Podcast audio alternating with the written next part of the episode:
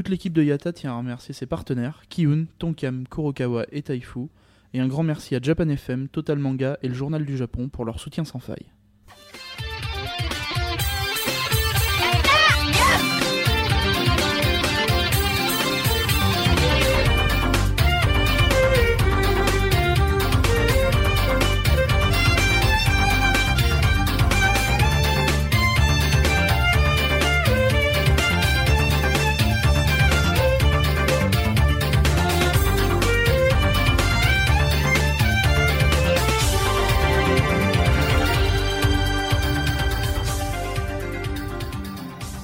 Kambawa, Road to Japan, jour 4.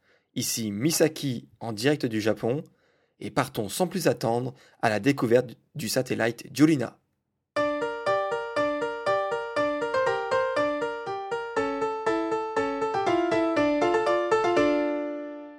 Avant de commencer à proprement dire euh, le résumé de la journée, je voulais juste revenir sur la complémentarité entre la chronique audio et le blog Road to Japan où je mettais donc le texte et les photos. Donc je vous avais expliqué dans l'épisode 0 que les deux étaient vraiment complémentaires. Euh, et donc en fait, Hier, euh, ça, en a apporté un peu plus euh, euh, sa justification, puisque en général, vous savez que bah, forcément, je donne un peu plus de, de, détails dans la chronique audio, puisque c'est plus facile voilà, de, de s'exprimer rapidement via ce biais. mais hier, donc, je m'en suis rendu compte en faisant la chronique audio que j'avais oublié de, parler notamment de, de l'event surprise que j'avais vu de Iwasa Misaki. Et donc ça, c'est quelque chose que vous avez pu retrouver pour ceux qui y vont justement sur le blog Road to Japan et non pas dans la chronique audio euh, postée sur Yata.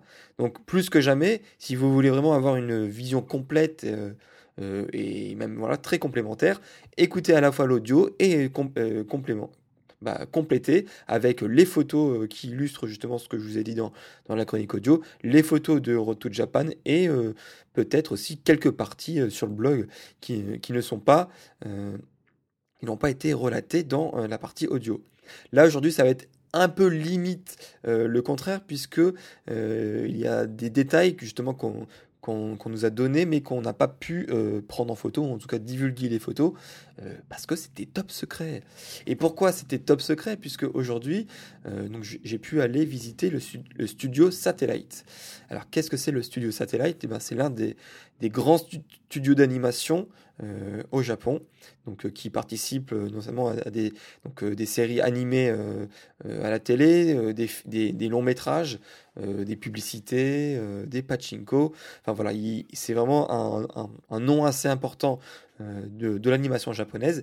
Et j'avais pu rencontrer à la Japan Expo donc deux designers français de ce studio d'animation, euh, alias donc Thomas et Vincent. Et donc là, j'ai pu retrouver à nouveau euh, aujourd'hui donc Thomas euh, que j'ai rencontré donc à Asagaya, donc un peu un peu plus à, l'ouest de, de, Shinjuku, mais pas très loin, où on, a pris un on a, mangé un, petit, euh, euh, un petit restaurant japonais bien sympathique. Et ensuite, donc, il, a pu me faire visiter euh, deux, deux, bâtiments où sont installés donc, donc, différents personnels de Satellite. Donc, sur le premier bâtiment, il y avait notamment tous les assistants de production, donc tous ceux qui, qui travaillent dans la logistique, l'organisation. voilà, donc, c'est des personnes qui, qui vraiment bossent pas mal, pas mal, euh, et pas payés très cher, mais qui sont, euh, voilà, qui, qui euh, en général comptent pas leurs heures, puisque c'est eux qui, accusent bah, le retard quand justement toute la chaîne de production avant a, a, été retardée justement. Donc, donc il y a ces assistants de production là qui eux donc faisaient pas forcément de travail créatif, mais organisaient tout ce qui va autour. Euh, et ensuite, on a pu voir euh, justement donc euh, à la fois des, des, animateurs et des designers qui, travaillaient dans, dans, les autres bâtiments. et donc, enfin, on a, pu s'apercevoir qu'effectivement, c'était vraiment comme on peut s'imaginer, voilà, des, bureaux à la japonaise avec des, des, papiers partout, limite un peu en bordel. Des, certains étaient très bien décorés avec des posters, figurines ou autres goodies des, séries dont, ils ont eu la charge. D'autres, c'était juste voilà, des, séparations un peu en carton avec des, papiers qui, s'amoncellent un peu partout. Donc en général, les bureaux étaient tous faits de la même manière, c'est-à-dire avec une, une, une, tablette lumineuse en dessous, donc pour pouvoir faciliter bah, donc, lorsqu'on a besoin de, donc, de faire des dessins, des calques, ou, etc., euh, des, assemblages. Et, euh, et donc voilà, donc ils étaient. Enfin, moi je m'attendais, c'est vrai, en fait, à un, environnement un peu plus grand, plus classe, plus. Euh, plus on va dire à l'occidental et en fait c'était vraiment des surtout surtout dans, dans, le premier bâtiment ça, ça faisait un peu vraiment de visu extérieur bâtiment euh, traditionnel, euh, j'ai envie de dire, bâtiment de particulier, immeuble de particulier, et on, ne se doutait pas forcément qu'il y avait satellite à l'intérieur. Euh, donc voilà, donc j'ai appris pas mal de choses donc en discutant avec avec Thomas. c'était vraiment, enfin, c'est intéressant de lui poser des questions sur son boulot au quotidien, sur bah, même en général comment comment comment se, se, fait en fait un animé, hein, la chaîne de production, les contraintes, la vie au Japon, euh, voilà, les, les, différences avec la France. Euh, euh, voilà, c'était assez sympa. J'ai pu rencontrer du coup en même temps donc la troisième personne française qui avait été, euh, euh, qui avait été cité, enfin, dont, on avait déjà parlé euh, lors de notre visite à Japan Expo, mais qui n'était pas là à ce moment-là. Donc c'était Stan. et donc en fait, c'est peut-être un nom qui vous dit quelque chose puisque il avait été évoqué donc dans, dans la longue interview que j'avais faite de, Thomas et Vincent à Japan Expo sur notamment AKB 0048 puisque c'est donc le studio Satellite qui s'était chargé donc de de produire cet animé. Et donc vous pouvez retrouver l'interview complète. Je, vous encourage vraiment à aller voir l'interview complète puisque euh, il y a pas mal d'anecdotes euh, et de, et de méthodes de travail, comment ça, comment ça s'est passé la, fabrication de l'animé. Donc vous pouvez aller lire ça sur podcast48.com. Et donc voilà, donc là j'ai pu croiser euh, Stan qui était donc le méca designer notamment donc de, de, bah, de toutes les tout ce qui était voilà méca, vaisseau, pièces les, voilà, les, petites, les petites soucoupes volantes euh, où se, situent euh, les membres du groupe. Euh, voilà, donc il y avait plein de, de, choses qu'il a pu faire là-dessus. et donc en fait, j'ai pu quitter donc, les lieux au final avec, avec un sac rempli de goodies qu'ils avaient préparé pour moi. Donc c'était vraiment très très gentil vraiment très gentil. Il, a pu me donner donc des CD, des stick light, euh, des euh, passkeys, euh, des clear files, des enfin des, des skins pour iPhone 4. Voilà, donc il y avait énormément. J'ai un peu j'ai un peu pu piller tout ce que tout ce que j'avais sous la main. donc voilà, c'était très sympa lui et en tout cas voilà, on a passé une très bonne après-midi en sa compagnie et on a appris plein de choses. Donc une dernière mention, donc ça je mettrai le, le lien sur le sur le, blog, donc du coup sur Roto Japan. Euh, donc c'est notamment euh, un de ses derniers projets sur, sur lesquels il a travaillé. Donc c'est une illustration de, euh, de Nobunaga the Fool. donc vous pouvez aller voir, je vous mettrai le lien effectivement, une de ses dernières illustrations et, qui est pas mal. donc voilà, donc ça c'était pour, pour la partie après-midi visite des studios satellites. et donc aujourd'hui, enfin ce soir en tout cas, il y avait euh, un autre événement très important puisque je vous en ai parlé euh, il y a deux jours. Il s'agissait donc du tournoi de Janken, donc euh, qui permet de déterminer donc la sélection des membres qui vont participer au 34e single des AKB48. Alors pourquoi organiser un Janken ben, tout simplement puisque tout le reste de l'année en général c'est le manager qui décide de lui-même euh, quelle est la sélection des membres. Euh, une autre fois dans l'année, donc c'est les fans qui décident qui, va participer au single. Et donc là, la dernière fois dans l'année, le, dernier single de l'année, c'est euh, donc la chance qui, détermine la sélection. Euh, et donc, ils ont organisé donc le Janken euh, qui, euh, qui donc, se, déroulait. Enfin, c'est vraiment un gros événement au Japon. Il faut savoir, donc ça se déroulait au Budokan. Donc, le Budokan qui est une, une salle vraiment assez mythique au Japon qui, où de grands artistes se produisent assez régulièrement. Donc, c'est vraiment très symbolique de, le faire là-bas. ce, qui est, ce qui est assez marrant, donc, donc là, c'était aussi diffusé à la télé, notamment sur Fuji TV. Donc malheureusement, comme je n'ai pas pu gagner donc la loterie pour me rendre sur place, donc j'étais bien au show à l'hôtel en train de regarder donc, donc le Janken sur Fuji TV.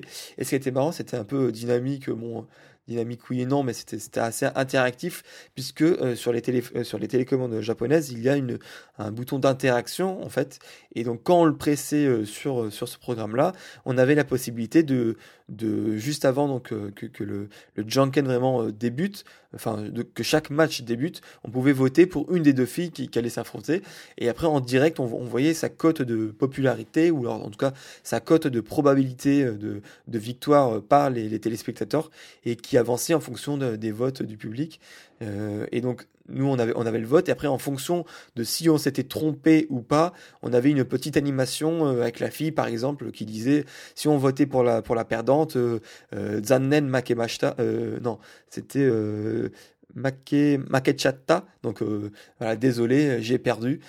et donc, on avait une autre animation pour, dans, dans, le cas où elle avait gagné. Donc, du style, voilà, merci d'avoir voté pour moi, un truc comme ça. Et, euh, et donc, c'était assez euh, fun voilà, de pouvoir voter un peu pour tous les matchs. Euh, et donc, au final, qui est-ce qui a gagné? Donc là, forcément, pour une fois, du coup, la logique sportive a été respectée puisque c'est tout simplement la meilleure qui a gagné. Donc, rendons au moins hommage pour une fois à un, sport qui n'est pas truqué et, c'est la meilleure qui gagne.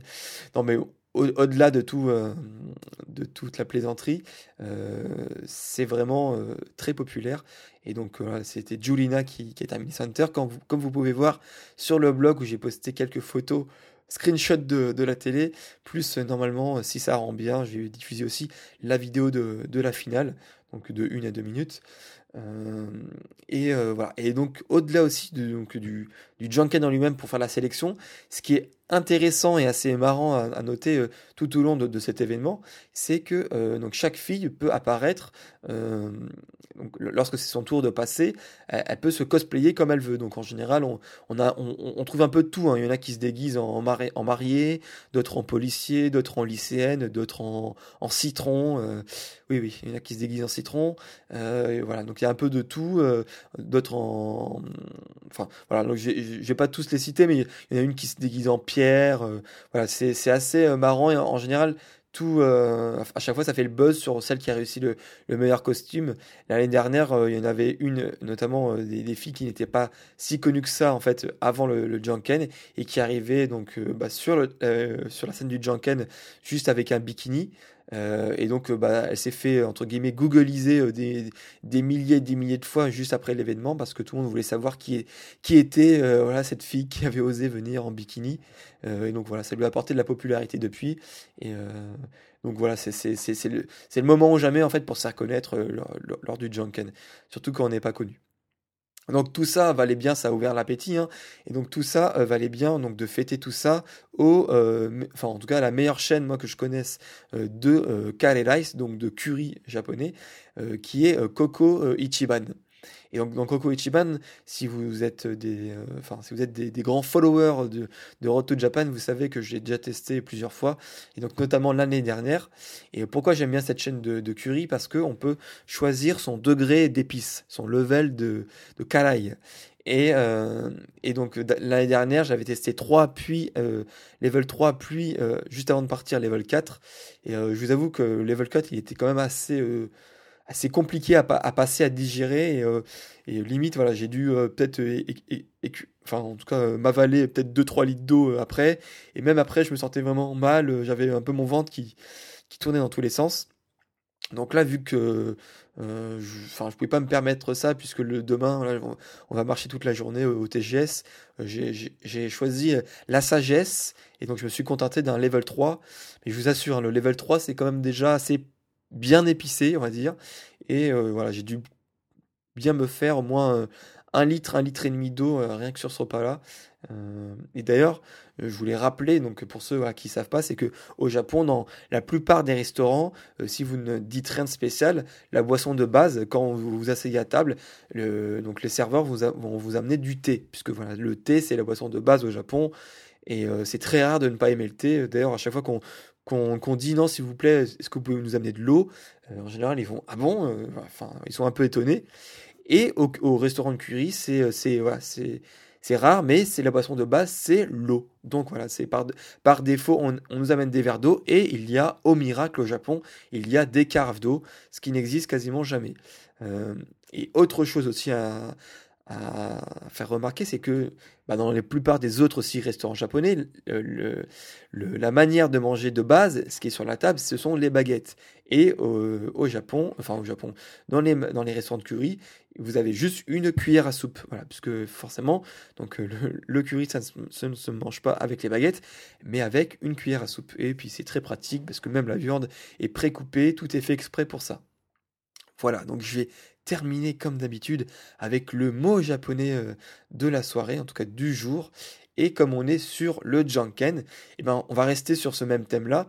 Donc pour vous rappeler d'ailleurs que le mot, enfin le, nom complet de Janken, c'est Janken Pon. Et ça vient notamment euh, Janken puisque euh, ça veut dire jeu de points, puisque en japonais, Ken, c'est le point. Et nous, en France, donc c'est pierre, feuille, ciseaux. Et donc, on balance soit pierre, soit feuille, soit ciseaux. Et donc, en japonais, euh, donc, euh, on dit pierre, c'est gu, ciseaux, c'est euh, choki, et papier ou feuille, c'est pa. Donc voilà, donc on a, trois termes différents, gu, choki, pa. Et bah, je, vous encourage à regarder, pourquoi pas, la vidéo que je vous ai mis sur, sur le blog, puisque ça peut vous montrer un peu l'ambiance et euh, le, le, l'ambiance, c'est ça. Comment, comment ils ont installé ça pour en faire vraiment un événement euh, suivi à la télé en direct. Euh, le truc totalement improbable pour nous hein, de, de, suivre une compétition de Janken. Et eh ben, si, au Japon, c'est possible. Voilà. Donc, sur ce, je vous souhaite une bonne soirée et à demain pour le TGS Tokyo Game Show. Sayonara! AKB!